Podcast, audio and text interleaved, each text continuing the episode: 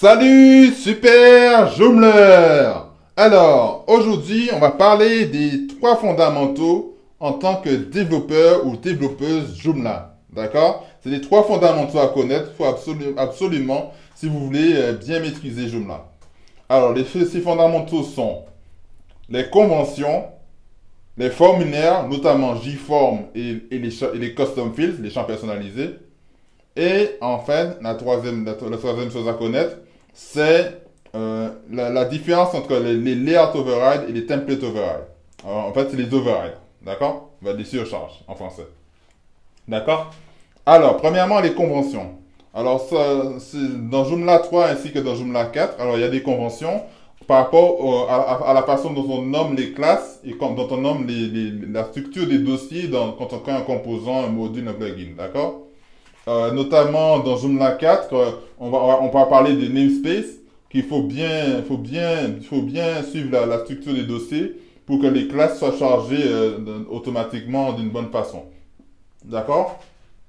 Donc, alors, dans Joomla 3, il faut respecter la structure des classes, comme par exemple, il faut, il faut mettre des... Par exemple, dans Joomla 3, quand, on, quand, on, quand on crée une vue, ou quand on crée un, modèle ou quand on crée un contrôleur, c'est exactement le même nom que le composant, mais, mais sans le com devant. D'accord? Sans le com devant, d'accord? Le com tiré bas, d'accord?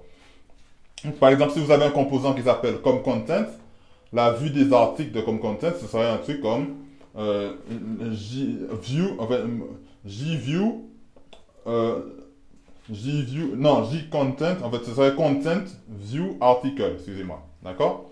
Donc, euh, et c'est pareil pour le modèle, ce serait content modèle article, ou bien pour le contrôleur, ce serait content euh, euh, contrôleur article, article d'accord?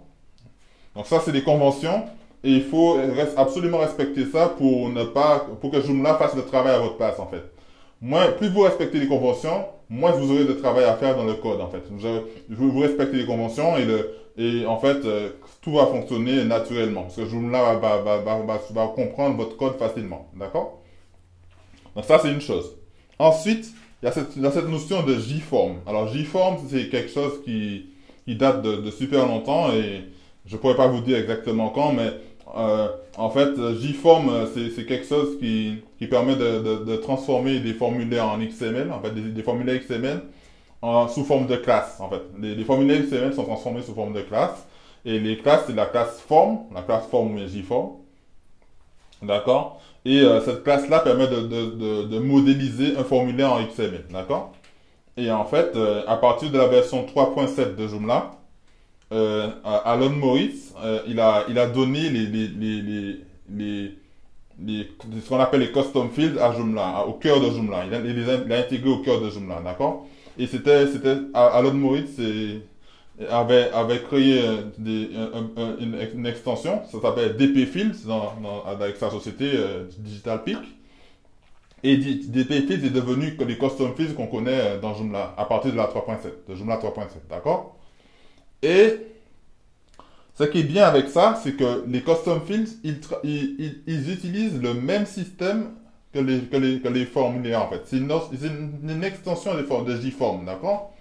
Il explique bien ça dans, sur son site et dans, dans, dans, tous, ces, dans tous slides, euh, dans toutes ses présentations. C'est une extension de JForm. Donc, si vous connaissez JForm, vous connaissez quasiment automatiquement les custom fields.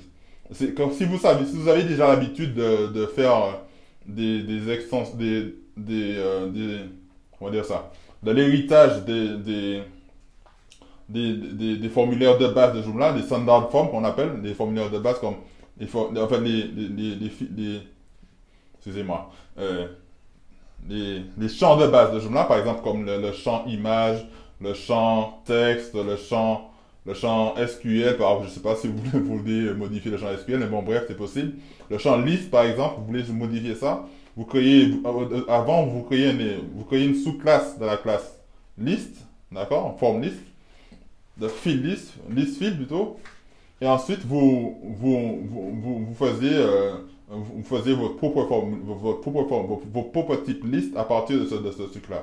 Mais maintenant, euh, les, champs personnalisés permettent de faire la même chose, mais en plus puissant, d'accord? Et ce qui est bien, c'est que quand vous maîtrisez les champs personnalisés, vous pouvez les rajouter dans, vos propres composants à vous. C'est, il a codé ça d'une certaine façon, euh, parce qu'on peut l'utiliser sous forme de plugin. Au départ, c'était pas comme ça, mais maintenant, c'est sous forme de plugin. Ça veut dire que vous pouvez créer des, petits plugins pour, chaque champ personnalisé que vous créez. Et ensuite, euh, vous pouvez les, les utiliser dans vos composants. Vous pouvez même les, les fournir à, d'autres développeurs ou à d'autres Joomla, euh, comme vous voulez, euh, sur, de, façon gratuite ou payante. C'est ce qu'a fait par exemple euh, Advanced, Advanced Custom Field de, de Tassos Marinos. Et il, a, il a fait ça et c'est super parce que grâce à, grâce à ces champs personnalisés, on peut faire un truc vraiment puissant dans Joomla, comme par exemple YouTube, Vimeo, tout ça. D'accord? Ok. Donc ça, ça c'est les champs personnalisés et, et JForm, d'accord? Et la troisième chose à savoir, qui est importante à mon goût, en fait, selon moi, c'est connaître comment faire des, des template override ou des layout override. Ça, c'est ultra puissant. Parce que, par exemple, les, les, les, front-end, les front-end, les développeurs front les développeurs ou développeuses front-end, qui, euh, qui, ne, qui ne touchent pas vraiment au code back-end, c'est-à-dire tout ce qui est PHP, tout ça, ils peuvent faire facilement des overrides de, de front-end, en fait, du front-end de Joomla. Et, euh, Ensuite, euh, une fois qu'ils ont fait l'override, c'est-à-dire qu'ils ont, fait la surcharge, ils peuvent modifier l'apparence d'un bouton, l'apparence euh, de, de l'affichage et modifier des, petits, du, code, du code du code simple de, en PHP dans, dans, dans, la template sans avoir à, aller dans le, dans le back-end, sans avoir à entrer dans le code, sans, sans avoir à entrer à fond dans, dans le code, d'accord?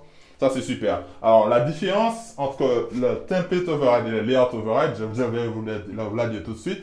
Alors, la template override change, change tout, alors que le layout override change une seule chose. D'accord? Qu'est-ce que j'entends par là?